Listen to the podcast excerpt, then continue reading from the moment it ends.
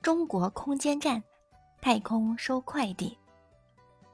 中国空间站天河核心舱最近可真忙，刚送走三位航天员，又迎来我国的货运飞船。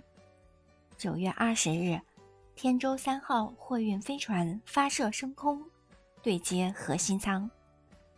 好家伙，他一口气送来了两百多个快递。有吃的，有喝的，还有科研设备，足足有五吨重。